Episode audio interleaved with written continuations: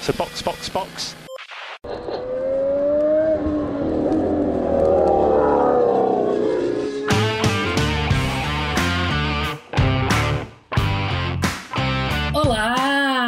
Sejam bem-vindos ao episódio 122 do Box Box Box, o original. Eu sou Juliana Miyahara e estou aqui hoje para o último episódio sobre corrida do ano com o Denis Augusto E aí, galera? e Francisco Zotto. Economia no cargo de estrategista da Ferrari ano que vem, hein? Não precisa mais, né? Não precisa mais, ficou bem claro. Talvez a a Ferrari até precise, né? Porque o que eles gastaram lá em Las Vegas, eles vão precisar tirar esse dinheiro de algum lugar. É, porque até porque a gente sabe que o que acontece em Vegas fica em Vegas, né? E o ficou problema- todo orçamento lá também. É, então. Bom, mas hoje a gente vai falar do último GP da temporada, a festa da firma, o climão de gente bêbada, os zerinhos que o Leclerc quis fazer e não deixaram ele fazer, o GP de Abu Dhabi que a gente queria que fosse mais legal, né? Mas não é, nunca é, a não ser 2021, né? Que enfim foi legal até não ser mais. mas vamos lá, vamos pra pauta.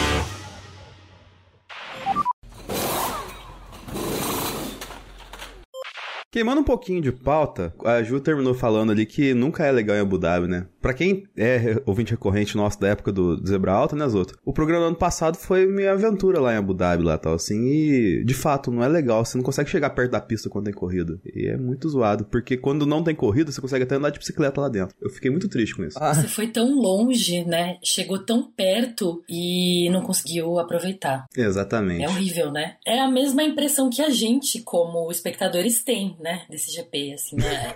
Aquela saudade de quando o campeonato terminava em Interlagos e era perfeito e era sempre emocionante. Interlagos sempre entrega, quer dizer, esse ano a gente sabe que não entregou tanto quanto normalmente, o que foi a temporada de 2023, né, minha gente? Mas Abu Dhabi, infelizmente, detém os direitos de terminar a temporada. E aí, acho que depois da mudança que teve, né, na- no circuito mesmo, lá no traçado, a partir do ano passado, deu uma melhorada, mas ainda assim é um sonífero a corrida, né? A última vez que eu me lembro que foi emocionante, que teve disputa, lógico, né? A gente teve a disputa entre Hamilton e Verstappen em 2021, que acabou com aquela pataquada, mas a gente, antes disso, tinha disputa na última corrida ainda em quando? 2011? Foi isso? Do ano do Petrovasso? Petrovasso. Petrovasso foi 2010. 2010, 2010, pois é. 2012 não teve disputa? 2012 não, 2012 foi aqui no Brasil. Ah, que foi Vettel e, e Alonso, né? Aquela do, do- da reação do Alonso, é, É verdade. isso. Eles usaram essa reação de novo essa semana, um meme lá. Ah, que eu acho que o, o número de vitória do Verstappen é tipo numa temporada, uma, tanto uma caralhada em cima igual da vitória do Alonso, né? Ele teve mais vitórias nas últimas duas temporadas do que o Alonso teve na carreira. É.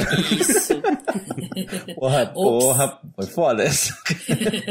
Tudo bem, a gente sabe que essas, as temporadas atualmente elas têm muito mais corridas, né, do que elas tinham no passado, então essa conta aí ela fica um pouco injusta. Ao mesmo tempo não, né, porque é muita vitória, né. Inclusive é óbvio quem ganhou a corrida hoje foi o Verstappen, né, não, não ia ser diferente. A gente até teve lá um mini gostinho de, hum, talvez a Red Bull não esteja tão bem. Ele ficou reclamando durante os treinos e do carro. Só que o Verstappen reclamar do carro agora é meio que a mesma coisa do Hamilton há um tempo atrás reclamar dos pneus, né? É. Reclama e aí ganha a corrida. Bem nessa, exatamente. e eu acho interessante, é, esse é um ponto interessante que eu tava pensando durante a corrida. Porque já na primeira volta, já adiantando um pouco a pauta também, o Leclerc deu uma ameaçada no, no Verstappen sem DRS. E aí eu falei, opa, temos uma corrida. Durou uma Uhum. volta isso, mas assim, eu fiquei pensando sobre isso porque teve momentos que a gente viu o Leclerc dando um, um aperto ali na, em Las Vegas. Antes, né, teve o, o Norris no Brasil. Eu falei, ah, será que é um sinal de que estamos nos aproximando da Red Bull? Aí eu parei pra pôr a mão na consciência e pensar que não, na verdade, porque todas as corridas que teve alguma ameaça pra Red Bull foi quando o campeonato já tinha acabado. Ele já tirou o pé. É que a gente tá falando de um campeonato que mesmo o Max, depois, tipo assim, o, entre aspas, tirar o pé do Max, é ele, o quê? Perder uma corrida, né?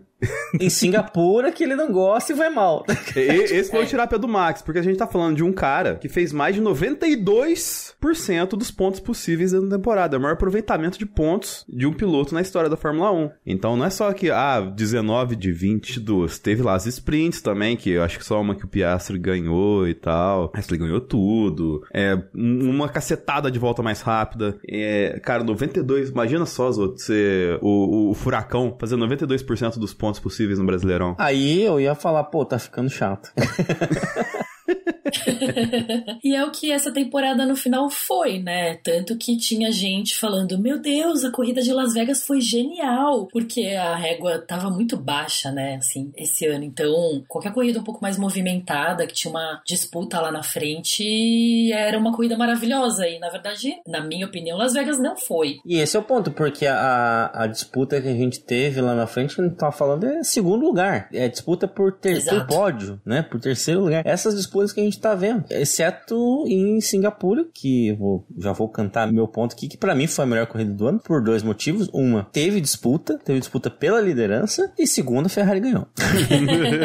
é, lá foi a única corrida antes de o campeonato estar decidido, é, em que a Red Bull realmente teve problemas, mas acho que é muito característica de pista mesmo, versus como o carro deles funciona esse ano, né? Que é um carro que precisa estar mais alto, etc, etc. E aí, para mim, também foi a melhor corrida do ano, e aí é difícil a gente ser imparcial, óbvio que eu, como torcedora do Sainz, adorei a corrida, mas é porque ela foi interessante mesmo, assim. De Singapura, às vezes tem umas corridas que também tem momentos muito chatos, e ela teve várias coisas interessantes, né? Então, também acho que foi a melhor corrida. Tem gente que acha que foi Las Vegas, eu acho que não foi uma corrida ruim, mas a gente teve muita dificuldade, inclusive, já vou até adiantar o assunto aqui. A gente vai ter o Box Box Box Awards, que é um, uma herança maravilhosa que a gente traz aqui do Zebra Alta. E a gente vai ter a participação de todos vocês. A gente vai abrir a votação para apoiadores, para todas as categorias, mas quem não é apoiador também vai poder votar nas principais categorias. E aí a gente escolheu tanto categorias mais normais quanto categorias mais inusitadas. Vai ser bem divertido. É porque a gente tá com uma dificuldade imensa de achar o melhor, pior decepção da temporada geral.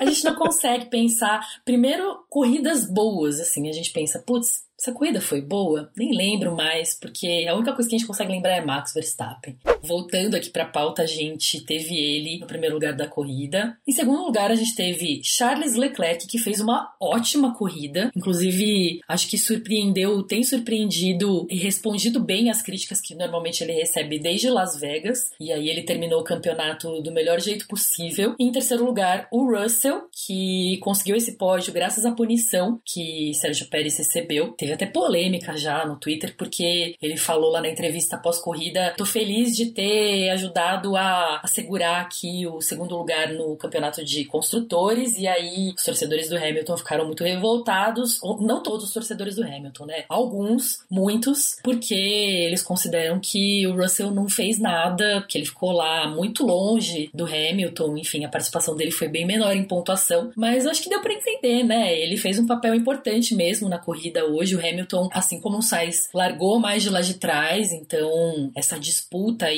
pelo segundo lugar no campeonato de construtores estava meio na mão do Leclerc e do Russell mesmo. Não, o Hamilton tava, tava com uma preguiça, né? Por causa que desde que eles tiraram a chance dele disputar o, o, o vice-campeonato lá em cota, ele deu uma, uma preguiçinha. O Hamilton deu uma largada. O importante pro Hamilton hoje era o jantar depois de acabou a temporada, que juntou todo mundo na mesa. E, foi, eu fiquei triste porque foi menos gente que na mesa com o Hamilton hoje. Ano passado foi mais gente. Isso fiquei foi chateado. pouca gente mesmo. Foi. Será? Acho que eles estão muito cansados, porque esse final de temporada foi terrível mesmo, né? Eles devem estar exaustos, sei lá.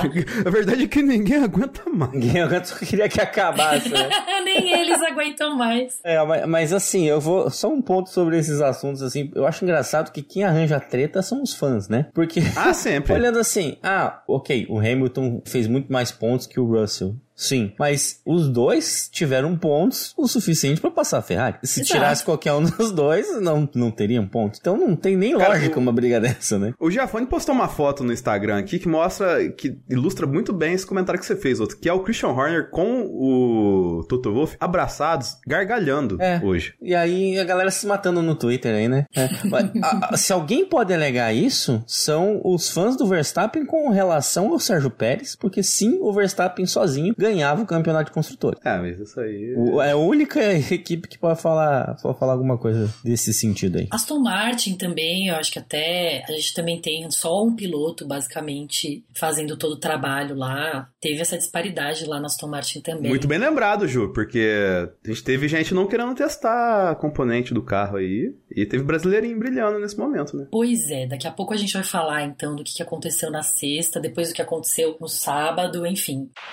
Bom, então, como ficou o campeonato de pilotos? Marcelinho, conta aí pra gente. E aí, galera? Fazia tempo que eu não aparecia aqui, né? Pois é, bem-vindo. Não teve tanta polêmica esse ano. Imagina. Mas enfim, o campeonato ficou assim: Max Verstappen, 575 pontos. Sérgio Pérez, 285. Haja carro, hein? Lewis Hamilton, 234. Fernando Alonso, 206. Charles Leclerc, 20... Ué, 206 também? Que isso? O Lando Norris 205. Se ferrou.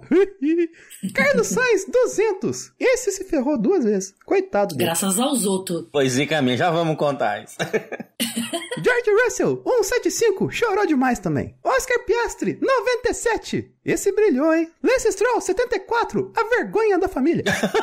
Pierre Gasly 62. Arrancou leite de pedra. Esteban Ocon 58. Era a pedra. Alexander Albon 27. Esse sim é o herói da nossa nação. Yuki Tsunoda, 17. É esse aí, fez milagre hoje. Valtteri Bottas, 10. Só no coração e na bunda dele. Nico Huckenberg, 9. Não sei como. Daniel Ricardo, 6. Guanyu Joe, 6. Kevin Magnussen, 3. Um para cada chuquinha da Laurinha. Liam Lawson, 2.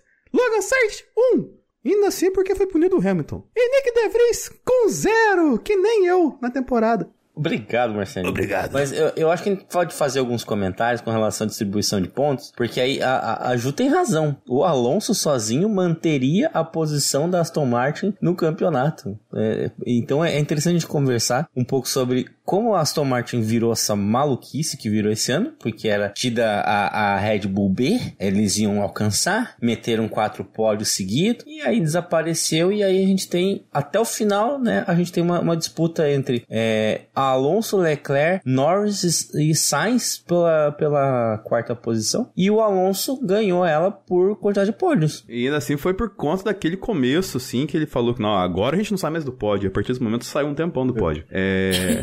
É muito karma isso, né, cara? Porque o, o, que, o que ele conseguiu aproveitar, ele aproveitou. Só que ele empolgou demais. Ele achou que tava namorando Taylor Swift. Aí, quando vê ela aparece com o Travis Kelce lá, ele ficou jururu. E aí, no... o carro ficou jururu junto Pô, com ele teve também. isso eu... ainda, hein? Da Taylor Swift. É. Eu não suporto mais ouvir falar em Taylor Swift, tá? Desculpa aí. Eu tenho medo de, de falar isso e re- receber chacota aí do- das pessoas. né? Olha que tem, tem gente que ouve esse podcast que estava na grade pra ver Taylor Swift. Não fale isso. Então, não, Mas- não tem problema. tu pode ir no show e tal, mas eu não aguento mais falarem dela, meu Deus do céu. Um abraço pra toda a legião de fãs da Taylor Swift que nos ouvem aí. Inclusive, ouça agora Shake It Off.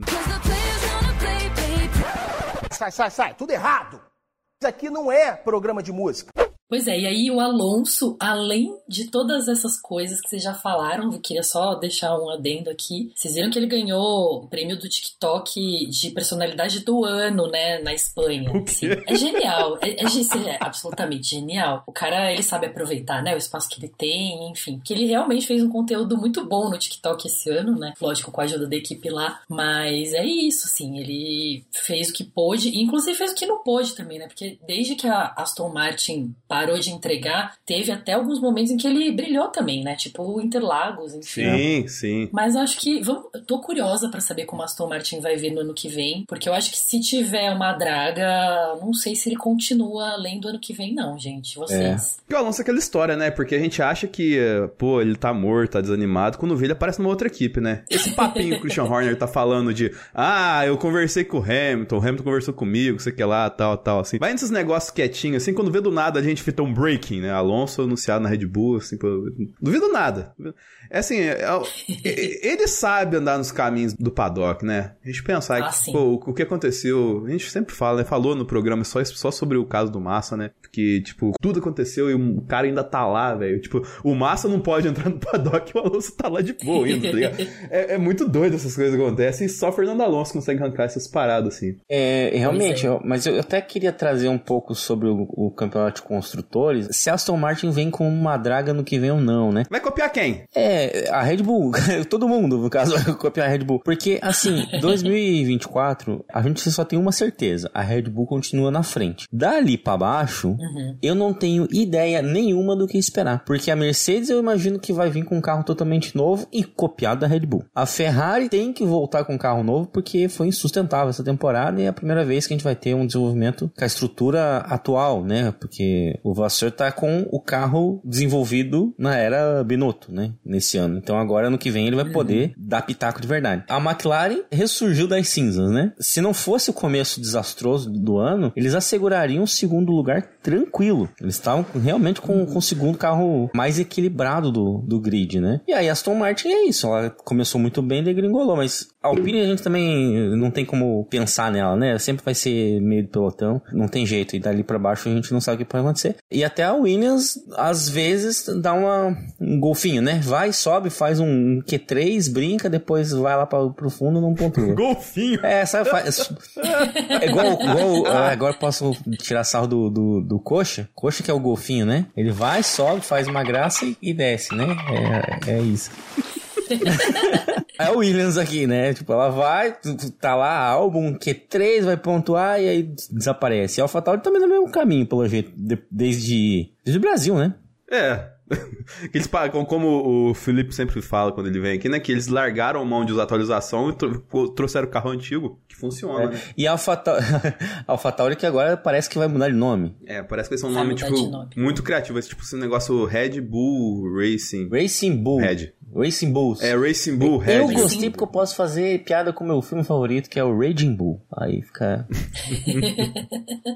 É, a AlphaTauri, acho que por um- uma boa parte da temporada era o pior carro, assim, de longe, mas muita coisa vai mudar lá, né? Não só o nome vai mudar, mas a gente, o Fran, Franz Tost, que é o, o chefe de equipe, vai sair. Sim. E toda a estrutura deles vai para Milton Keynes e a Red Bull já falou que vai ajudar no que for necessário, assim. Então, que é uma puta sacanagem, né? Se, assim, eu acho, pelo menos, que... Inclusive, lembrei agora que eu tive um sonho ontem. É, eu sonhei que no Brasileirão, campeonato de futebol, o Bragantino tava muito na frente, assim, e ele ia ganhar o campeonato. E o vencedor do Brasileirão ia ser uma nova equipe no grid da Fórmula 1. E eu pensei, puta, mas não acredito que vai ter três equipes da Red Bull no grid. Eu acordei revoltada e eu me dei conta de que era um sonho maluco. Mas é isso, assim, se a Red Bull tá lá do lado agora, né, na, na fábrica vizinha da AlphaTauri, que vai ter um novo nome, pode ser que as coisas melhorem, assim. A Williams, é, eu adorei essa analogia de golfinho, é perfeita, dá pra usar pra muita coisa, mas eu acredito que eles estão evoluindo, a crescente deles, ela é lenta, mas ela é constante, né? Eles estão vindo aí de três anos pra cá, melhorando aos pouquinhos, assim, e acho que, não que o Logan Sargent tenha dado muito mais resultados do que o saudoso Latifi, mas ele é um piloto um pouco melhor, assim, né? Acho que pelo menos dá menos prejuízo. Inclusive, saudades do Latifi porque ele salvava algumas corridas, né? Quando a gente precisava de um safety car, enfim. Universitário Latifi agora, né? Universitário. Hoje ele ia poder mudar toda a corrida do Sainz, coitado, né? Pois é. a Ferrari esqueceu que ele não tá mais lá. É. Esse foi o problema. Pois é, contar, né, na estratégia, falando, ah, o Latifi resolve. Ih, mas o Latifi não tá. Putz, esqueci. Bom, mas o, o Sargent, ele, sinceramente, tá? Eu acho um pecado a Williams renovar com ele num ano que ele se bateu com o carro, entendo, é o primeiro ano, mas em Abu Dhabi ele não conseguiu fazer sequer uma volta na classificação. Todas foram para ele, ele teve voltas deletadas. E o Drogovic, né, que a gente chegou à conclusão que ele é melhor que o Alonso, né, nos, nos treinos livres, porque ele terminou na frente do, do Stroll com foi 0,8 na frente do Stroll, o tempo? Não me lembro. Como diriam certas pessoas em, em campeonatos tensos como o Brasileirão, inclusive esse, acho que o título desse podcast pode ser Abu Dhabi, o Brasileirão de emoções, né? Porque a gente só tá falando de Brasileirão aqui. O Drogovic colocou o Stroll pra mamar, né? Ah, então, foi- se não me engano foi isso, 0 0,8 de diferença do Drogovic pro Stroll. E o Alonso, no treino seguinte, ele fez 0,3 à frente do Stroll. Ou seja, Drogovic melhor que Alonso. É. Obviamente, gente, isso tá bem claro. Então, aí está lá o cara dando sopa, lá, né? Que vive de, de, de cavar vaga na Aston Martin no Twitter. E eu, enquanto isso tem o Sargent que não consegue meter uma volta no, na, na, classificação. Então eu, eu acho que eles deveriam olhar um pouco pro lado, gastar uma graninha melhor para quem sabe aproximar da Alpine no que vem. Porque tem lá o. Tem esse fim de semana acabou também a Fórmula 2 e o Pochete ganhou, né? Pochete que ajudou ano passado o Drogovic ser campeão lá em Monza, né? Fazendo um Petrovasso, não lembro em quem. Mas esse ano ele foi campeão, né? Então, assim, o pessoal tá até comentando na, na transmissão do, da Fórmula 2 e tal, assim, que é a primeira vez que literalmente não tem perspectiva alguma do campeão da Fórmula 2 ir pra Fórmula 1, porque o Pochete não tem contato de ninguém, nem, nem um telefone de WhatsApp da Haas ele pegou, coitado, sabe? Mas enfim, a chance do Drugo é essa, tá ligado? A, a Williams é eu acho que eles estão esperando alguma coisa, tipo assim, algum investidor, será? É, porque se alguém aparece com grana, eles trocam, né? Porque não tem. O Sim. motivo de manter o Sargent é a grana, não é, não é outro. Eu acho que é, é interessante, talvez 2024 provavelmente vai ser uma temporada muito melhor, dada esses, esses que a gente falou, mas principalmente porque está consolidadas ali as, as equipes, né? Estão meio que é, manteve-se praticamente todos os pilotos nos mesmos assentos, não teve nenhum nenhum Vettel aposentando esse ano, né? Então dá uma tranquilidade. e se o, o Sargent se manter, acho que vai ser a primeira vez na história, ou pelo menos na história recente, que duas temporadas vão ter o mesmo grid, que sempre tinha pelo menos uma ou outra mudança no grid, mas se o Sargent se manter, o grid 2023, 2024 se repetir é uma coisa, eu acho que inédita na Fórmula 1. É, cabe confiar conferir. Eu, eu ouvi essa informação na transmissão hoje, não sei se é verdade, só estou replicando. Mas na aqui. internet o que vale é falar com segurança. Fala que é verdade que vai ser agora. Vamos lá então. É, pela primeira vez teremos uma repetição de grid na Fórmula 1. O grid de 2023 vai se repetir em 2024. Isso nunca aconteceu na história. E a gente nem sabe. Melhor assim? passou uma credibilidade? Não passou, não né? sei. Vamos deixar para os tá comentários da galera. Falando em novatos, né? No caso, se o grid se mantiver assim, a gente não vai ter novatos no ano que vem. A gente teve na sexta-feira, nessa sexta-feira, os famosos testes dos pilotos de categorias de base, enfim. Quem não sabia disso e acordou sexta-feira cedo para assistir o TL1 tomou um susto que não entendeu nenhuma sigla que tava lá, que tá acontecendo, essa invasão. Teve muito meme engraçado, assim, de, teve um meme da Mercedes muito bom, que era o George sentadinho, assim, na carteira da escola.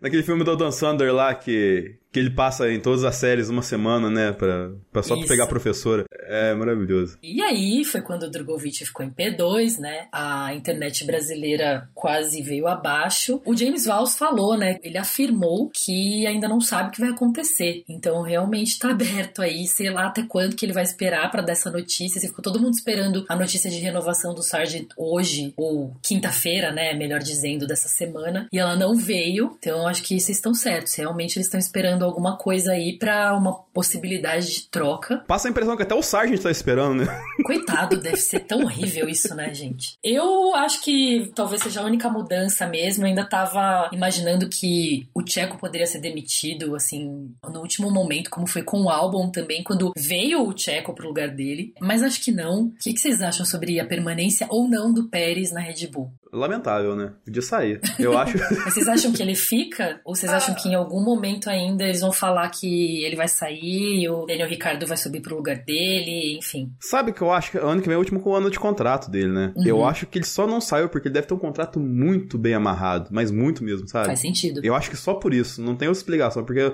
uma equipe que manda álbum embora do jeito que mandou, manda Gasly do jeito que mandou, sabe? Manda uhum. Kvyat do jeito que mandou também. O Kvyat é, nossa, é, é, perdeu até a esposa nesse rolê, né? né o filho, perdeu todo mundo, coitado. E o Tcheco fazendo o que ele não faz, né? Indo estar lá, Sim. eu acho isso uma coisa que judicialmente esquisito. Eu vou discordar e eu acho que não faz sentido tirar o Pérez nesse momento da Red Bull. E eu vou, eu vou explicar para vocês meu raciocínio. Quantas vezes nessa corrida de Abu Dhabi vocês viram o carro do Verstappen? Foi na largada e na última volta. Sim. Fazendo zerinhos. Fazendo zerinho. Então, o que acontece? E, e é aquela comemoração, que é a comemoração do Fórmula 1 2000 e tralalá, que é sempre que, né? assim, não foi pensado pro Verstappen, mas é, tipo, ah, como, como, como vão colocar a comemoração do Verstappen no jogo? Não, ele já faz a comemoração do jogo Exatamente. na vida.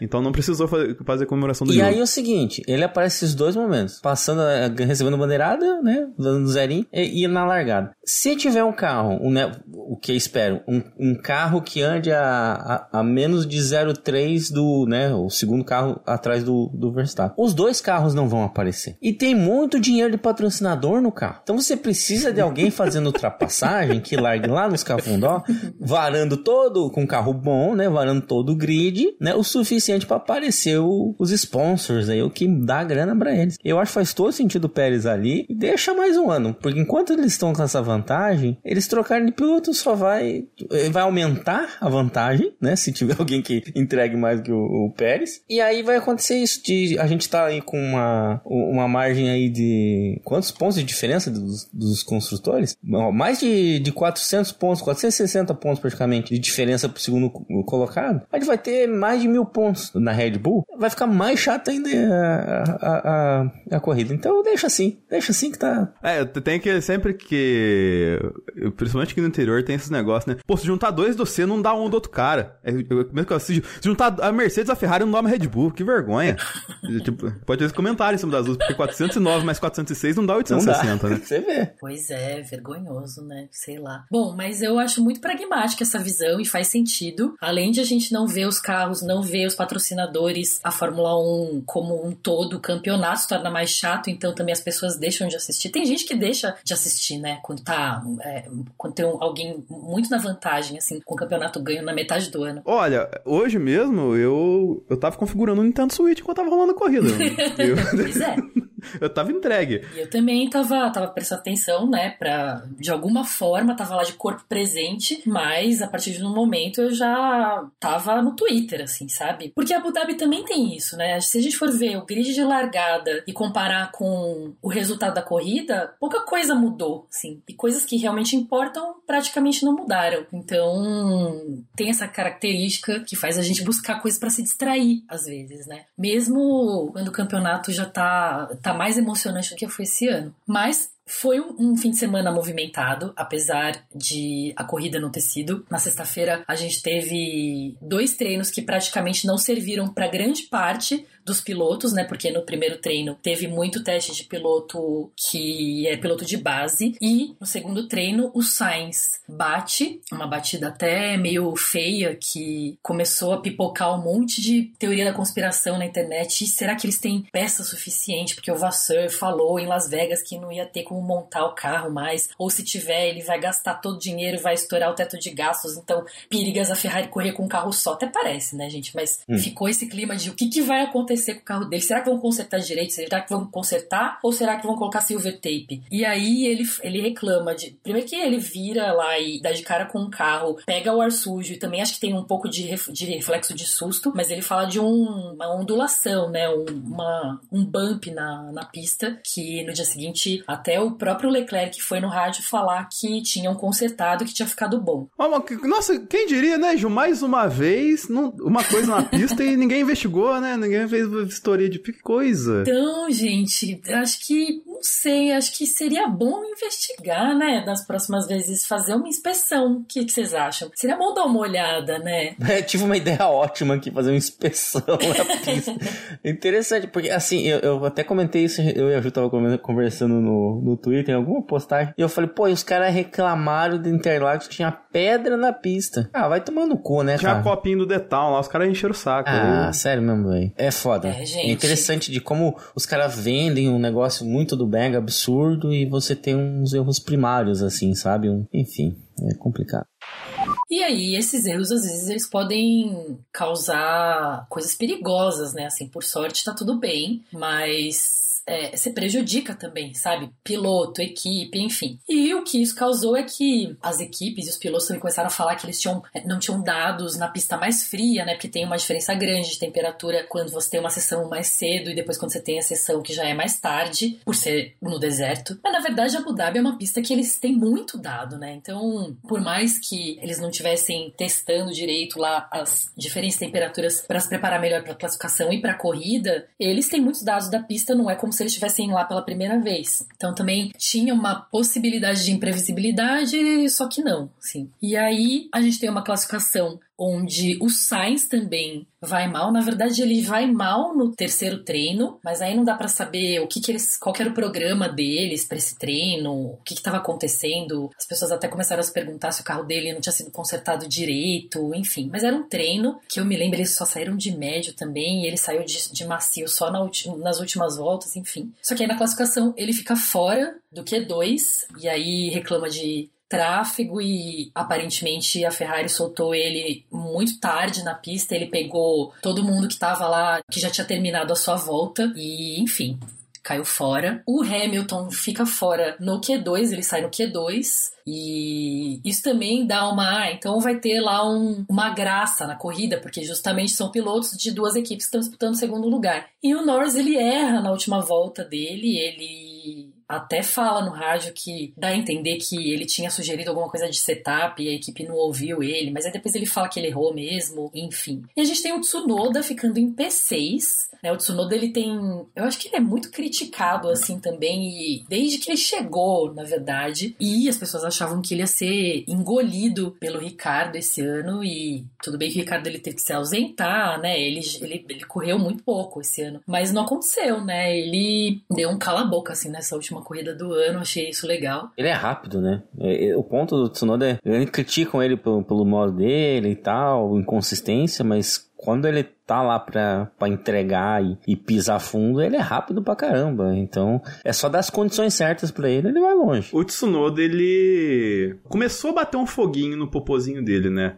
Por conta de Paulinho Lawson vem do nada e manda bem. O Ricardo fica uma incógnita, mas quando ele consegue. É que o Ricardo também ele veio muito para testar as coisas, né? Ele não foi um, um player, assim, mais, mais, mais é, insinuante, assim, na, nas participações dele. Mas que ele fez, ele fez direitinho e tal. Então ficou. E o Tsunoda, ele vai reagir quando? E ele reagiu bem nessas últimas provas. Ele conseguiu fazer. Pô, ele liderou volta hoje. Quantos falam uhum. que o Tsunoda faria isso, sabe? Tá certo que a conciliou também com a fase que a AlphaTauri copiou, né? Caiu o Pix, né? Eles conseguiram copiar mais próximo o carro da Red Bull, né? E esconderam nessa pintura de zebra de zoada lá. Mas o. Mas adiantou alguma coisa. Ele conseguiu dar, fazer o, dar os brilharecos dele lá, conseguiu fazer passadão no Hamilton, conseguiu liderar a prova. Então tem bastante coisinha para colocar no DVD dele.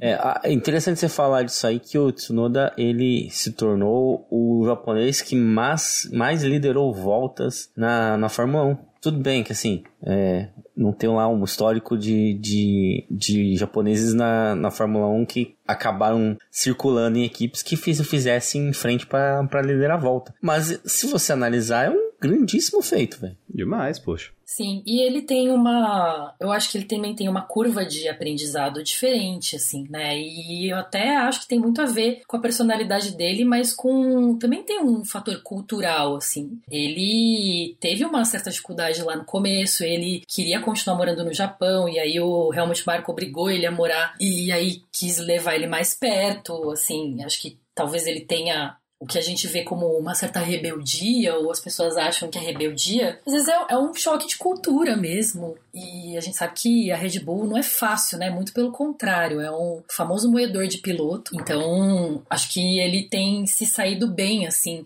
considerando todas essas coisas, né? Ele teve lá o é, ter que lidar com a saída do Devry esse ano, que querendo ou não afeta também, né? Você fala, putz, tô com a corda no pescoço o tempo todo aqui onde eu tô. E vamos ver, eu tô bem curiosa mesmo para ver como é que ele vai se sair no ano que vem é, com todas essas mudanças da AlphaTauri aí, tô, tô curiosa. Acho que eu boto fé nele. Deixa eu aproveitar esse gancho aí para falar um ponto que você, comentou agora. Eu lembrei que eu ia falar lá atrás, quando estava comentando dessa essa mudança de nome, e acabei esquecendo. A AlphaTauri Racing Bull, sei lá como vai ser o nome mesmo, né? Ela vai para Milton Keynes e Aí eu queria entender um pouco, e se os nossos ouvintes puderem comentar e passar as informações, até vão, vão ter mais dados aí para colaborar, mas quando a Minardi foi comprada pela Red Bull, existia a, a demanda, uma, algo legal que meio que obrigava a Red Bull manter a sede na Itália, por causa dos empregos, né, da família, uhum. e tanto que o nome da, da, da equipe de Minardi pulou para Toro Rosso, que é Red Bull em, né, Toro, Toro Vermelho, no caso, em no idioma italiano.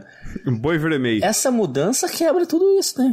E agora eu não sei o que, que, que acontece, mas é, dá de se esperar. É, é interessante porque assim, os caras não podem colocar o Ricardo na Red Bull e eles vão criar uma nova Red Bull para dar pro Ricardo, então. Tá eu, eu imagino que vão ter quatro carros da Red Bull na, na pista. Red Bull Meu Deus. Red Bull. É, tomara que não, né? É muita megalomania acho... dos caras dominarem um campeonato inteiro e quererem a segunda colocação também da, de, né, de, de, construtores. Porra, aí é demais, né? É, mas enquanto o Andretti não chegar lá, vai ser essa bagunça. A gente sabe que a hora que o Andretti chegar, né, Zoto? Vai acabar. É, Andretti tem que ir lá tomar o lugar na Haas, né, pô? Ficar em peludo. Vai lá chegar com o Cadillac lá e a galera vai ficar tudo doido. Imagina se tiver um safety car Cadillac, que os caras vão ficar malucos, velho. Nossa. Nossos apoiadores são as pessoas que mantêm esse podcast vivo, né? Então, muito obrigada e se você quiser se tornar um apoiador, a gente tem planos diferentes para diferentes possibilidades de bolso e todos eles têm benefícios muito legais. A gente tem, por exemplo, gráficos exclusivos que são feitos pelo Felipe para quem gosta, quem é muito nerd de dados, é muito legal. A gente tem grupo no WhatsApp onde a gente conversa pra caramba o tempo todo, mas é uma conversa muito focada, são poucas pessoas, é uma conversa, conversa muito focada em Fórmula 1 mesmo. A gente tem, enfim, diversos benefícios. Deem uma olhada lá no Twitter e no Instagram, a gente tem as, as listas e os preços. Se vocês quiserem, vocês também podem contribuir com Pix é só usar a nossa chave do Pix, que é o nosso e-mail, podcastboxboxbox.gmail.com. E é isso. O nosso muito obrigado a todos vocês, aos apoiadores Monza, e especialmente nosso agradecimento a Leonardo Fernandes, Hugo Costermani, Guilherme Gomes, Thaís Costa, Leco Ferreira, Fernando Jambeiro, Rodolfo Tavares, Bruna Soares, Carol Polita, Jaime de Oliveira e Diogo Moreira. Muito que bem. Se você quiser fazer parte dos planos como a Ju disse anteriormente, entra lá no nosso Apoia-se, dá uma olhadinha que sempre tem alguma coisinha que encaixa no seu bolso. A gente teve uma disputa e, né, o campeonato estava decidido, mas a gente teve o que para ter graça, né, pra gente continuar querendo assistir as coisas, a gente pensa nas disputas possíveis.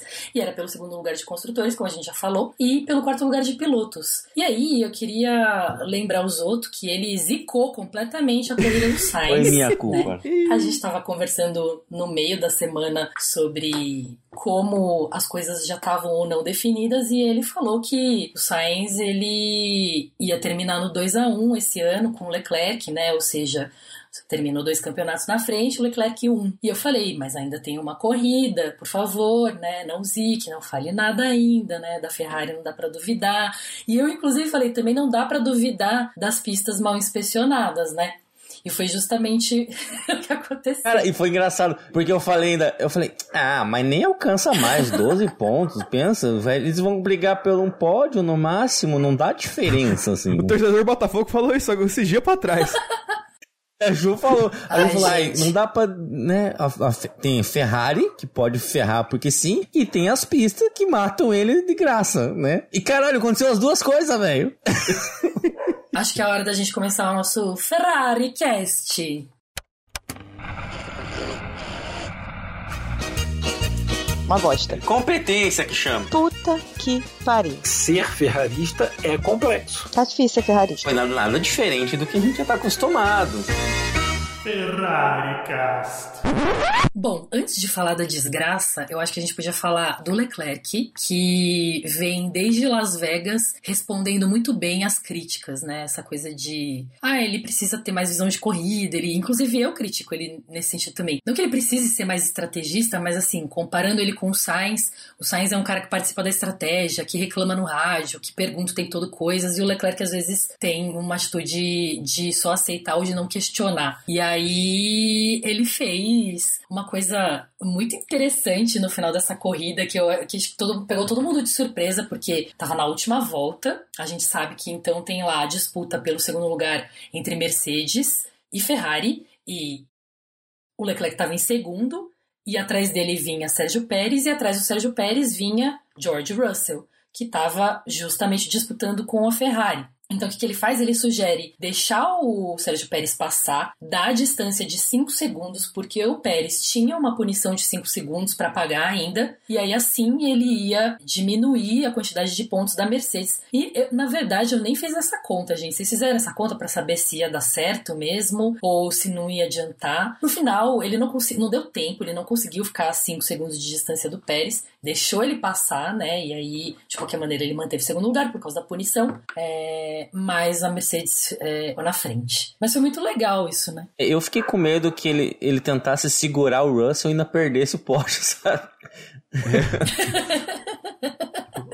Ô, ô, Zoto, eu posso jogar uma polêmica aqui? Manda, a gente adora a polêmica. É o seguinte, se a Ferrari ganha, logicamente ela ganha mais dinheiro, mas a Ferrari já ganha mais dinheiro por conta do seu histórico na Fórmula 1 de ser uma das equipes que fundadoras e que traz mais gente pra, ir, pra categoria de fã, assim, e tudo mais, papapá. Mas, se ela fica em segundo, ela tem menos túnel de vento, não tem? Exatamente. Isso foi até um. Quem foi o Hugo que falou no grupo? Ele, ele lembrou isso. A Aninha tem falado isso também. Então, assim, tipo, o Leclerc, que ele é engenheiro da Ferrari, todo mundo sabe, a gente fala aqui em vários programas. Mas é, esse caso em específico me soa um tanto esquisito, cara, porque a complexidade da conta que ele fez e o mais incrível é ele conseguir acertar essa conta a 300 km por hora. Cara, é incrível isso, tá?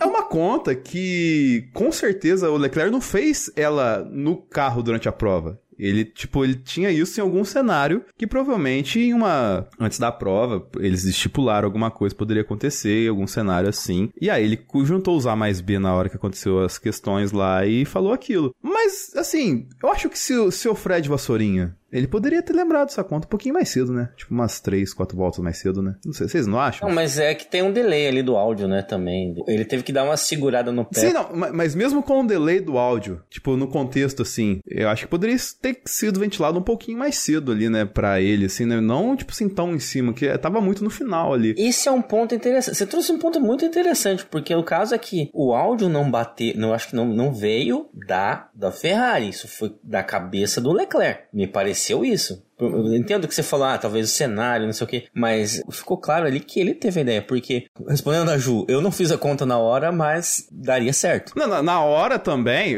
a conta eu fiz depois da corrida, na hora eu tava que nem a Nazaré.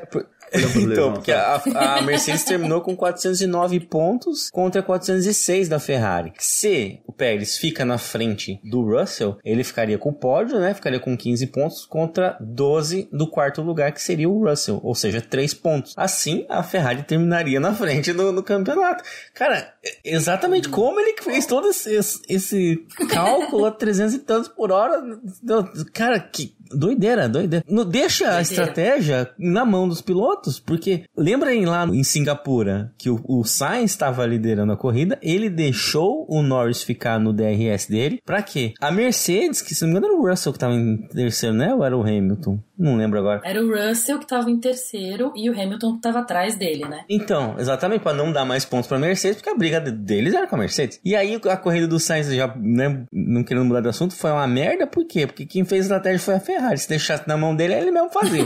e aí ia dar muito melhor. Exato. E aí que é esquisito, porque eu fico ouvindo, eu fico no onboard do Sainz e eu ouço o rádio dele. E ele tava estranhamente calado. Ele é, não tava questionando muito, ele não tava pedindo. É lógico que o, o, engenheiro dele, ele sempre passa as posições com quem que ele tá correndo, quem tá atrás há quanto tempo, quem tá na frente, o básico. Mas ele fala normalmente muito mais, questiona muito mais. E tem muitos erros na estratégia de hoje, né? Primeiro que largou de duro lá de trás. Eu não sei se foi a melhor escolha. Depois que, quando ele faz a primeira parada, eles decidem lá, eles conversam um pouco sobre isso. Ele fala plano C, né? E aí a gente entende que depois o plano C é fazer duas paradas e colocar duro de novo e médio depois. Mas assim, se você já sabe que você vai parar de novo e você largou de duro, por que, que você não coloca o médio? Você já sabe quanto é. que o duro tá rendendo. Por que, que você não coloca o médio? Porque aí, sei lá, se magicamente acontece alguma coisa, você consegue estender seu stint, você não precisa parar de novo no final, ao invés de colocar o duro e obrigatoriamente ter que parar. E depois aí foi, foi degringolando muito rápido, assim. Acontece exatamente, exatamente o que não acontece normalmente, que é ele não questionar, não ficar, nem, não ficar puto, não pedir para fazer outra coisa. Parecia que ele já tinha desistido, parecia que a cabeça dele tava em outro lugar desde Las Vegas, sei lá, foi muito estranho. E aí eles param, eles falam por muito tempo, acho que faltavam umas 12 voltas ainda, quando que ele ia parar e eles, não, vamos esperar o safety car, vamos esperar o safety car, vamos esperar o safety car. Beleza, vocês querem, ele ia sair do, da zona de pontuação se eles parassem naquele momento, só que eles iam ter que parar de qualquer jeito. Ou então era melhor não ter parado e tomado a punição, a desclassificação. Bom, de qualquer maneira, né? Se ele não pontuasse, não ia fazer diferença. Tanto que ele não fez a última volta. Não, exato, tudo errado, né? Assim, se é para você cagar, então caga antes para tentar alguma coisa, né? Vai ter crítica do mesmo jeito, né? Mas assim, é, eu entendi que a estratégia, para mim, foi mais errada. Tá, eu vou, vou tentar, tentar entrar na, na, cabeça da estratégia da Ferrari. Você vai ser um divertidamente da Ferrari hoje. Exato. É o raiva, tá ligado? Mas assim, eles começaram com o branco, né, pra esticar. Porque eles iam acabar ganhando algumas posições ali. Vamos torcer aqui para ter um safety car, tá? E aí entrar na estratégia lá na frente, né? Pensa que ele ganha lá umas oito posições, né? Tava em é, metade do que ele precisava. Dá um safety car, ele já troca e entra na mesma estratégia dos da frente, ele ganhou posição. É uma, uma forma de pensar. Aí ele vai trocar, ele pode pôr o, o, o, os amarelinhos, que eu faria a mesma coisa que a Ju falou. Mas vamos então pensar na, na mesma, né? Renovar essa estratégia, colocar o branco, esticar para pegar o outro safety car que pode vir, já que não veio na primeira vez, vem na segunda. Mas da onde é que vem essa ideia do, do, do safety car, né? É do Latifi? Pode ser ser, mas. é recorrente, né? É recorrente, mas, mas não pode ser também o seguinte: como teve uma série de corridas é, né, meio que sequenciais agora no final da temporada e o pessoal reaproveita muita peça, né, pra, pra tapar buraco, ninguém tá com um motor novo, com um carro novo, com peça nova no final, na última corrida. Tanto que a galera pode socar a bota lá, dar zerinho, porque acabou, não tem mais, aquilo ali já era. Menos hein? o Leclerc. Le Leclerc não pode dar zerinho não. Não, é, não pode, é, não pode dar zero. Nossa, até isso abarraram o meu menino, não é possível. Coitado. E, e, eu vou dizer que assim, existia uma esperança no senhor Bottas. Porque o Bottas não tinha pneuzinho para duas paradas. Ele ia ter que ir na raça. É, mas aí é inocência demais ter qualquer tipo de esperança no Bottas, né, velho? Então, pois é. Mas o que, que podia acontecer? O pneuzinho furar, o carro dar pau, né? A gente tem umas. Uma... O Sargent. O Sargent conseguiu fazer uma volta no, na classificação. Ele podia simplesmente dar uma cagada lá no, uma curva, né? Então dava para esperar um safety car sim, mas não deu, né? É, isso é um problema, é contar com a sorte uma estratégia, não vai dar, né? Aí podemos jogar um pouco também no, no rabo do Tilk, que fez essa bosta de circuito, para mim ainda continua uma merda. É muita curva, nada a ver. E quando você acha que tá acabando, tem mais curva. E é longe pra caramba, nossa, você fica 20 minutos andando reto pra você chegar é, lá. nossa, aí. Fora a questão de. Ah, ultrapassagem. Tem bastante ultrapassagem. É, mas assim, ultrapassagem que não diz nada, né? A, a Jumel falou, é, foi praticamente igual o, o, grid com, com o resultado, tirando ali um, um Piastre que caiu, um Pérez que subiu um monte de, de posição, mas daí Red Bull, né? né pra mostrar o patrocinador, né? é, então.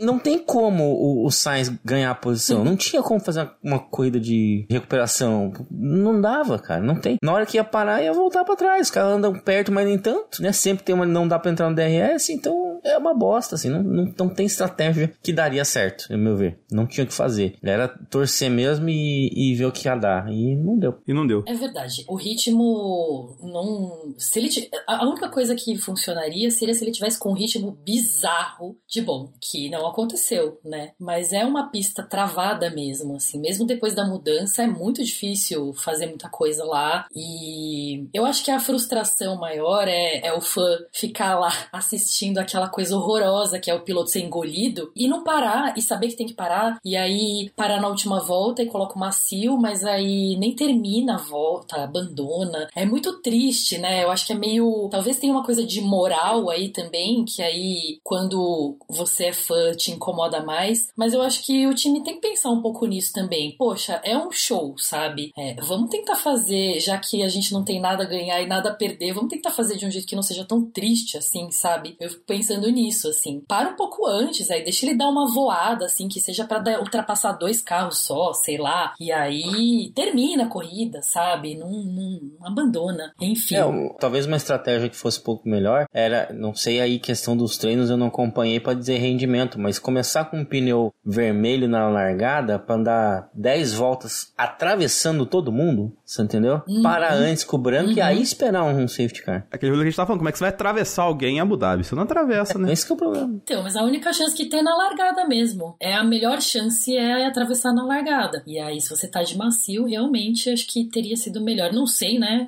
É, é o famoso engenharia de obra pronta. A gente não fez os cálculos todos que eles fizeram, mas foi deprimente. É, nem eles fazem os cálculos que deveriam fazer, quem dirá nós. É, na verdade, eles não fazem. Essa é a verdade. Eu acho que Tanto não. que o Leclerc teve que fazer, entendeu? Exatamente. Ficou bem claro essa corrida, isso, né? Mas antes de encerrar o Ferrari Cash, diretamente do avião da ponte aérea que ela está fazendo, Aninha, como é que foi a corrida do Charlinho nos seus olhinhos?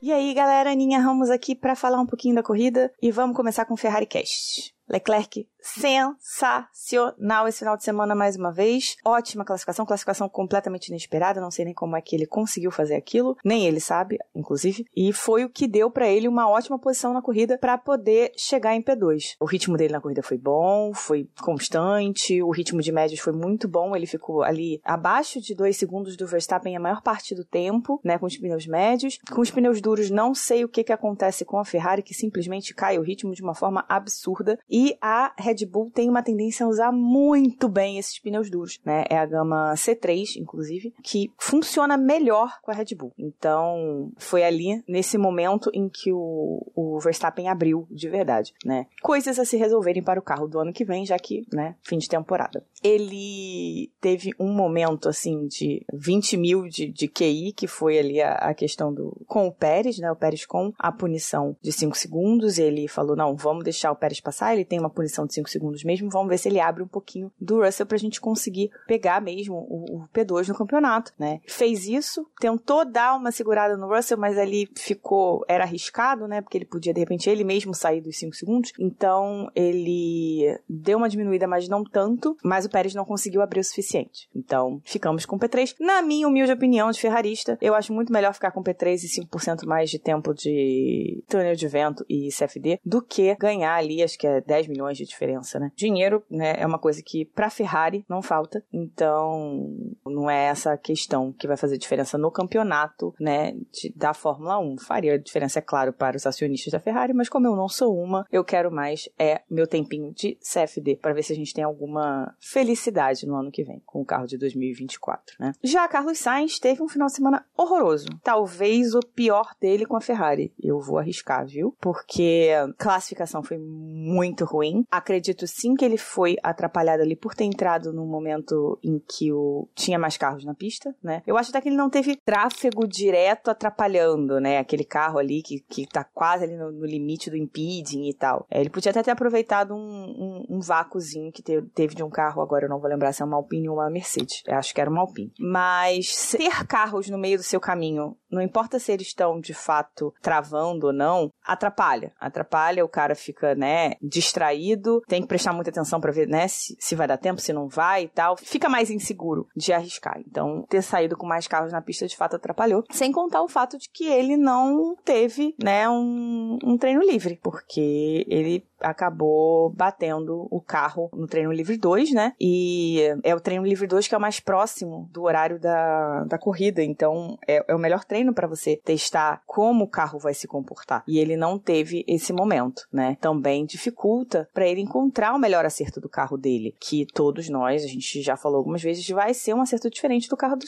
do Charles. Os dois têm preferências diferentes e o acerto vai ser mais diferente. Então ele não pode nem de fato copiar completamente o acerto do Charles, porque não vai dar certo para ele, não vai funcionar. Talvez seja pior. Então, acredito sim que ele tenha sido prejudicado nessas situações. A questão da batida ali, problema da pista e, e sim um erro dele que passou. Talvez não tenha visto o, o buraco, enfim. Acontece, não é nada absurdo, é um erro comum, tinha um buraco ali. Foi mais ou menos o que aconteceu com o Norris em, em Vegas também, né? Passou num buraco que estava ali, que todo mundo sabia que estava ali, e ele passou e acabou perdendo o carro. E foi a mesma coisa que aconteceu com, com o Carlos. Isso tudo, né, fez com que ele tivesse um péssimo rendimento na corrida. Realmente foi uma, foi uma corrida muito ruim. Ele não tinha ritmo com os duros, os duros foram embora muito rápido, arriscaram com os duros no segundo stint, em vez dos médios, né, trocaram de, de uma parada para duas. Estava vendo ali, ouvindo os rádios e vendo, vendo, né, descrição dos rádios e foi uma, uma, uma decisão que aparentemente já estava, já existia como uma possibilidade, né, dentre as N possibilidades de, de estratégia da Ferrari, e ele definiu junto com o Rick, né, junto com a equipe, não foi uma coisa imposta nem por um nem por outro, era um risco a se correr, ele não tinha muito o que perder naquele momento, né, eu na hora, durante a, a corrida, eu acho que eu cheguei até a twittar isso no meu Twitter pessoal, eu achei que a Ferrari errou, tá, achei de verdade que a Ferrari tinha errado na, na estratégia dele, mas agora, vendo algumas coisas, né, entendendo lendo, lendo. É,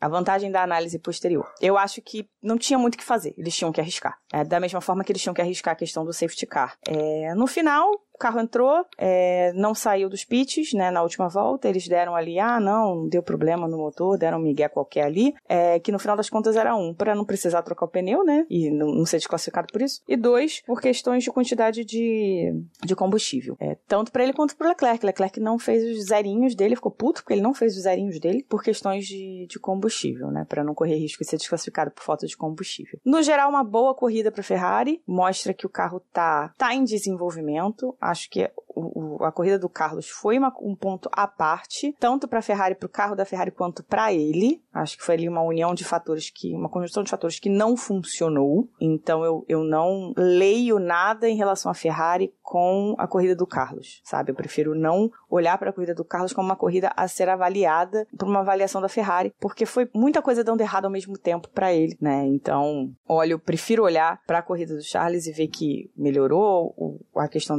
do, dos pneus, é, melhorou um pouco o ritmo, é, a estratégia funcionou, é, eles ouviram o que o Charles tinha a dizer, o que é muito importante, que ano passado a gente sabia que eles não ouviam o que o Charles tinha a dizer. Não pegamos o P2 no campeonato, mas acontece. É, a Mercedes conseguiu colocar os dois carros nos pontos, a Ferrari não conseguiu, e paciência, né? É, teremos mais tempo de CFD, teremos mais tempo de turno de vento, e estou feliz com isso pra gente, pra ver se a gente tem um carrinho melhor em 2024. Vai brigar com a Red Bull, Ana? Não, não vai brigar com a Red Bull. Ah, você tá esperançosa pra Ferrari ter um bom ano? Estou esperançosa pra Ferrari ter um bom ano. Significa que vai ser campeão? Não, não acredito que vai ser campeã, mas acredito sim que dentre as equipes hoje que estão melhores ali, aí eu vou colocar é, Ferrari, Mercedes, né, P2, Ferrari P3, aí tem ali a Aston Martin também e a McLaren, mas a gente pode colocar aí em ordem de ritmo, Ferrari, McLaren, Mercedes ou McLaren, Ferrari, Mercedes, eu diria que a Ferrari e a McLaren têm lugares melhores para conseguir chegar mais perto da Red Bull.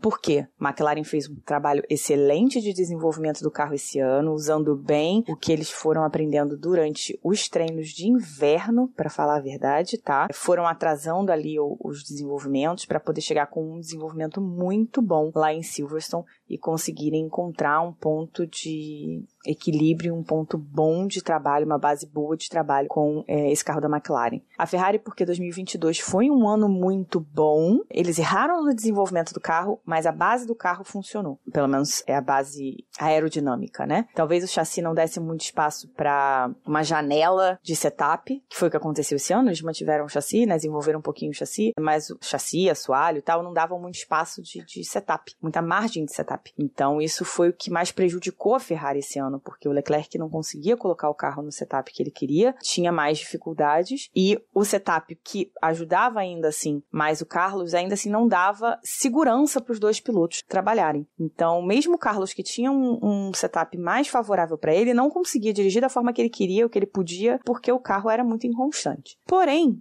a Ferrari conseguiu saber muito cedo durante o ano qual era o grande problema do carro, né? O Enrico Gualtieri, que é o chefe de, de, aerodinâmica, enfim, da parte é, de desenvolvimento do carro, ele disse com todas as vezes que ele sabia muito bem qual é o problema, só que era um problema que eles não podiam resolver este ano por questões de teto de gastos. Né? Então eles estavam trabalhando para conseguir encontrar a melhor forma de aumentar a janela do carro em 2023 com o que eles podiam fazer. Conseguiram isso com o assoalho de Suzuka. E para entender bem o carro, para saber o que que eles tinham que fazer para o carro de 24. Então a Ferrari tem uma boa base de 2022 para as curvas de alta, que era um carro muito bom de curvas de alta e média. E no carro de 23 a Ferrari tinha um carro muito bom de curvas de baixa e de reta. Então eles têm ali duas soluções que, se eles conseguirem ter uma base que consegue fazer com que elas funcionem juntas, o carro de 24 tem muita chance de ser um carro bom. Não a ponto de brigar com uma possível RB20 supersônica, né, que todos estão esperando, mas um carro que possa ganhar aí uma corrida ou outra, ter de fato algum tipo de disputa é, mínima em algumas corridas e não essa lavada que a Red Bull deu no grid inteiro.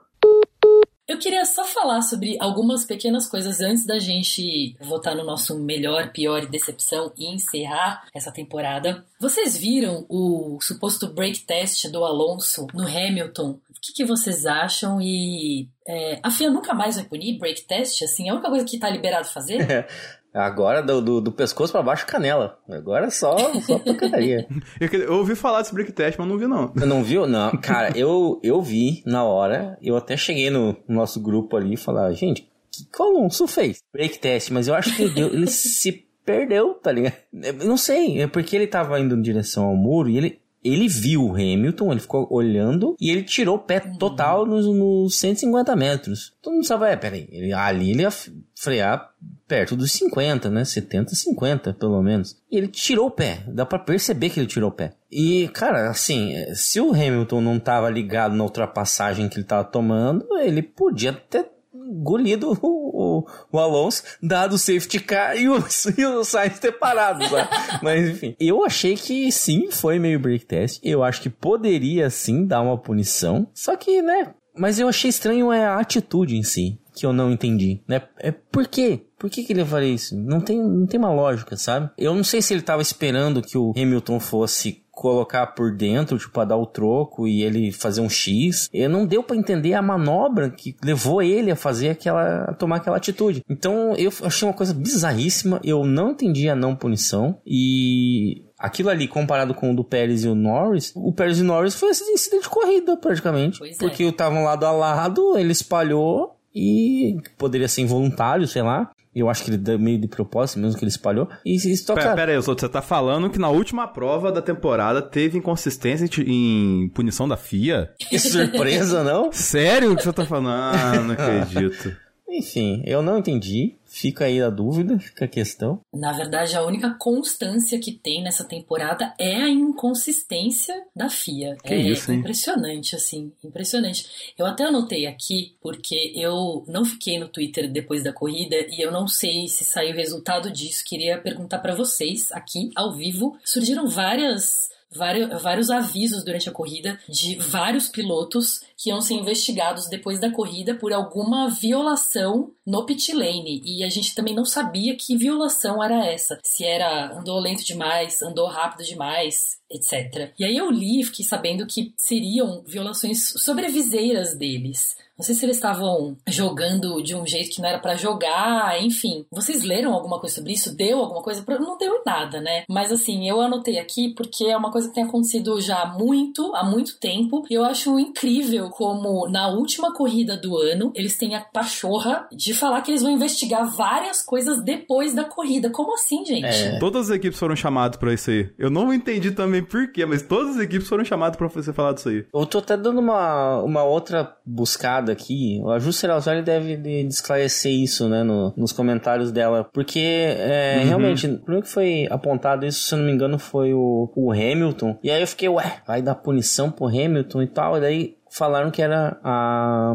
Mari comentou na, na, na transmissão que era é, um, um, um desres... que era uma violação de regra dos mecânicos. Aí falei, ué, Mecânico? como assim, né? Parece que alguém não tava com alguma proteção de olhos, uma coisa assim que ela falou. Então eu fiquei bem perdido assim, do que que tava acontecendo. E aí começou a chover, chover, ah, carro tal vai ser investigado, carro tal vai ser investigado. Eu falei, caralho, alguma coisa, alguma coisa não ficou clara que gerou, gerou confusão. Mas se todo mundo vai ser punido, ninguém é punido, né? Então, E quando é uma coisa hum, menos importante ou mais técnica, ou enfim, na última corrida, é óbvio que não vai acontecer nada, né? Então, não sei, acho que são umas coisas que atrapalham o entendimento de quem tá assistindo aquilo naquele momento, assim, sabe? E essa coisa de, não, não falando nesse caso, é, porque a gente nem sabe qual que foi o real motivo, e, mas, e se dava pra eles realmente investigarem durante a corrida, mas essa coisa de investigar depois, coisas que dá pra você investigar lá na hora, não dá mais, né? É, acho que a, a maior, minha maior crítica à FIA nas punições é essa, assim, resolve enquanto tem que resolver. Não dá pra você chegar na segunda-feira e olhar o pódio e ele tá completamente diferente, né? E foi Aquela questão, difícil, não, sim. aquela questão, né? Não dá, mas dá, né?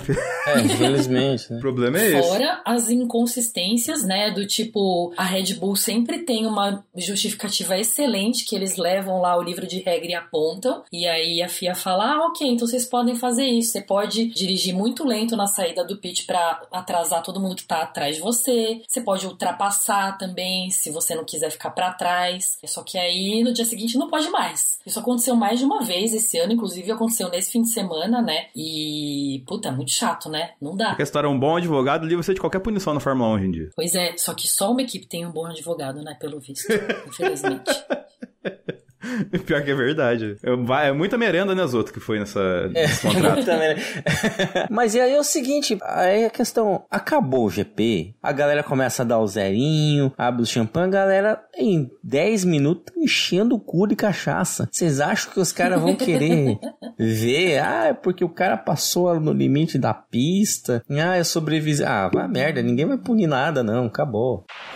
Falando assim, a questão de limite de pista, uma questão muito importante que a gente deixou passar batido e que a gente tem que falar aqui antes de acabar Abu Dhabi. Porque os track limits dessa pista foram feitos por inteligência artificial. É que é? A gente tá. É. O chat Caramba. GPT chegou até aí. Sim. Aí vem a questão. A gente ficou o ano inteiro enchendo o saco, porque, tipo, até, igual teve, acho que foi na, na Áustria, né? Ou na Bélgica, não sei, que eles pegaram cinco pra Cristo lá e de, de track limit lá e tal e puniram os caras. É, pô, tem, tinha como fazer com inteligência artificial? Por que, que nunca foi feito com inteligência artificial? Porque tinha que colocar, tipo, 10 caras olhando a câmera assim pra ver os track limit lá, entendeu? Pô, você, você, tem, você tem um sistema pra rodar um negócio que. E, e a gente pensando é meio burro, né? Porque você olha lá na Copa lá, o Japão ele foi classificado por uma bola que saiu quase inteira, ficou um dedinho dentro da linha e, e classificou. Como é que não tem um negócio desse na Fórmula 1? No tênis tem, no vôlei tem. É- era meio óbvio ter, ter na Fórmula 1 também um sistema que media a pista e falava o track limit dela, né? Isso daí é inteligência, né? Um sensor, velho. O carro inteiro praticamente sensor. É, é, porra. Então, assim, existe. a gente descobriu que existe. E a gente espera que seja mais usado, né? Pelo amor de Deus. Sim, é que bom, né? Por isso que não teve mais punições pra serem dadas depois da corrida, nessa corrida. É porque tava tudo sob controle lá. Espero que as coisas melhorem no ano que vem. Vão melhorar? Provavelmente não. Mas é isso. Vamos logo então pro melhor e pior decepção. Bom, o meu melhor é, é o nosso querido Tsunoda. O fim de semana dele foi maravilhoso. Ele classificou bem, fez uma corrida bem consistente. Infelizmente não pôde terminar mais pra frente, que eu acho que merecia. Mas foi, foi uma baita corridaça dele. Pior, a estratégia da Ferrari pro Sainz, né? E, e aí tem uma certa crítica aí pra Band, porque a forma como estavam comentando, não se foi o Reginaldo, não, foi o Sérgio Maurício falou, ah, porque quem não tá ajudando é o Sainz, não sei o que, meio que fica jogando como se o Sainz não tivesse colaborando aí pra disputa. Ah, mas outro, outro. Mas, e o abraço pro Ricardinho lá do pesqueiro Riacho Molhado de Piraporinha do Bom Jesus? Esse que é importante de É, né? transmissão. Isso sim.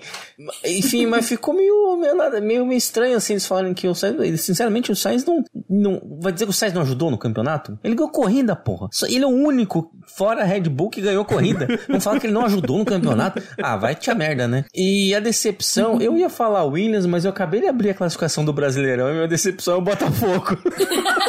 Velho, o que que aconteceu? Terminaram em terceiro, velho. O que, que, que aconteceu com o Botafogo, velho?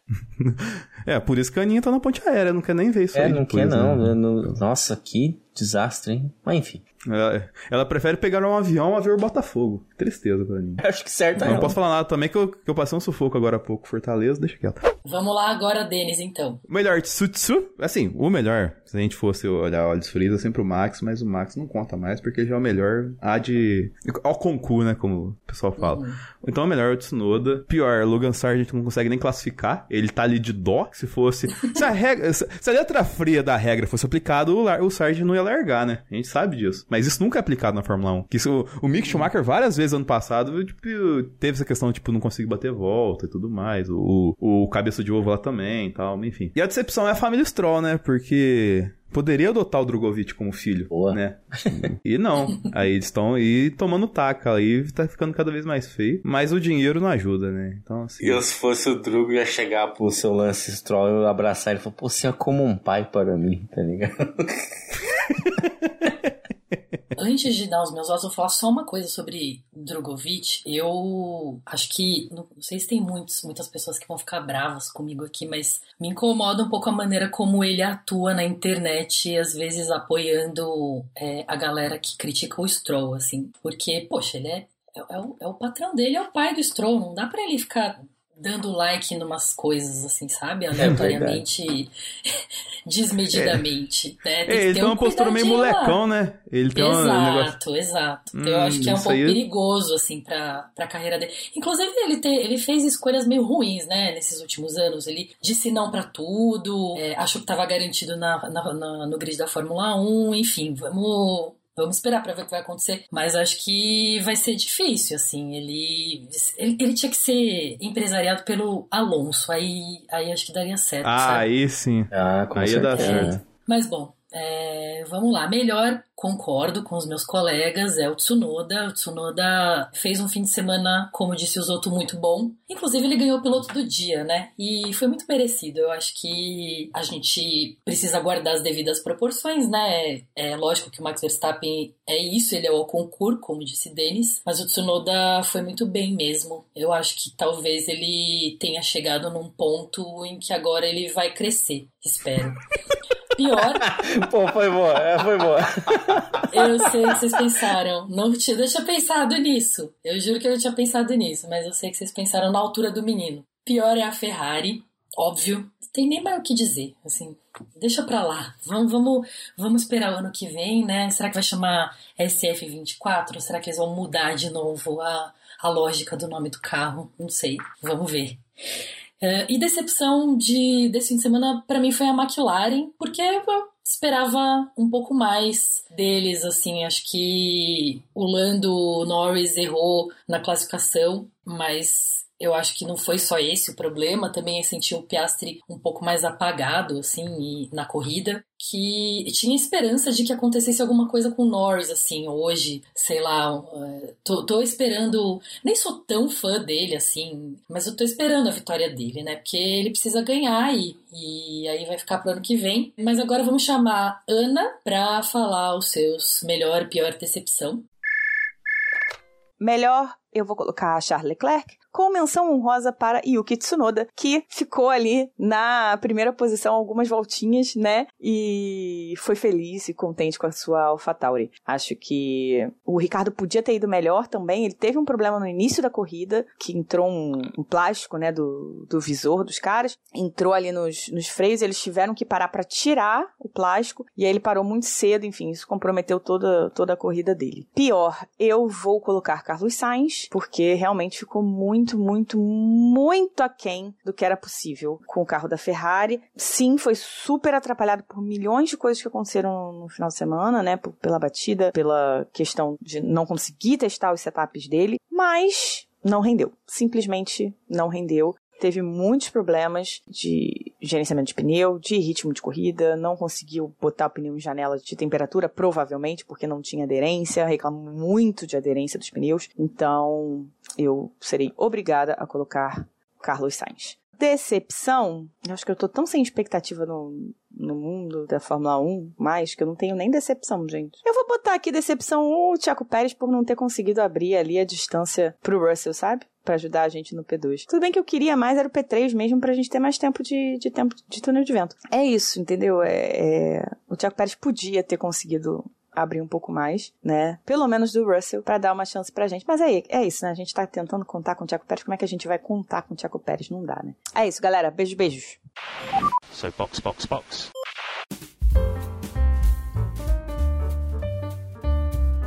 E é isso, gente. Temporada acabou, vai ficar aquela saudade. Todo mundo esperando aí quem gosta Drive to Survive para dar uma acalmada enquanto não começam os testes. Tava nem lembrando. Tem material pra Drive to Survive? Não tem, não tem o Ricardo voltar, né? É. Ah, tem. Nossa, Isso. aí Tem. o episódio da volta do Ricardo vai ser um. Nossa. Não vai ser só um episódio, são uns três. Ah, vai. Vai Tem o Sérgio Pérez um, um indo pro Q3, um, sei lá quantas 10 mil corridas. Leclerc É, puto com com classificações, né? Vai ter o Gunter puto várias vezes, mas ele não pode xingar porque tem criança perto, né? A, a Laurinha vai estar lá. E a, a, filha- a filha do Huckenberg também foi, né? Esse fim de semana. Aham. Também Ela tá reclamando, tava muito barulhento Também lá. foi. É, muito fofo. Ah, vai ter Sainz também, né? Vai ter Sainz ganhando lá em Singapura. O que mais? Vai ter Piastri ganhando a sprint e aí vai, eles vão criar a disputa lá Piastri e Norris, né? Claro. Enfim, será que o Norris acabou a carreira dele? Acho que tem bastante coisa, assim. É. Não, mas geralmente ver. assim, a- o, o Piastri ganhou o, a sprint, né? Mas o episódio do Piastri vai ser um episódio que ele fez uma corrida incrível pra ficar em 15 sabe? Sim, é. Sim, a gente sabe como funciona, né? O Drive to Survive. Mas eu, eu não vou negar que eu assisto, eu assisto assim que lança, porque a- Ah, não, eu, também. Na- todo Naquele mundo. momento já tá Isso. todo mundo na abstinência absoluta, assim, não aguenta mais esperar, né? Então vai ser isso. Mas a gente vai ter conteúdo até lá, né? Então continuem acompanhando a gente nas redes sociais e por aqui. E logo mais a gente anuncia aí o, a votação pro Box Box Box Awards. Isso aí. Vocês querem falar mais alguma coisa, gente? Sim, o meu sonho, a expectativa e realidade, né? É o Verstappen disputar o título com o Hamilton, o Norris e o Leclerc. Essa é a minha expectativa. A realidade vai ser 22 vitórias do Verstappen. É, e um GP cancelado. Sim, Que vai ser o. O da China. da China, exato. Olha, eu tô um pouco mais otimista. Eu acho que os carros estão chegando mesmo. A Red Bull ainda vai ter uma grande dominância, é, mas acho que a McLaren vai chegar lá. E eu espero que a Ferrari e a Mercedes também, mas não sei. Vamos ver. A expectativa que eu tenho é de uma temporada disputada também, mas a realidade é que o Max vai quebrar mais um recorde que ninguém sabia que poderia ser quebrado na próxima temporada. Acho que é isso, né, gente? É isso aí, gente. Valeu por acompanhar, por ter tido a paciência de acompanhar essa temporada dominante. Ai, meu Deus. Ano que vem É, vai ser não- melhor. Ah, Vai, vai. Valeu, gente. Box, box, box. Falou.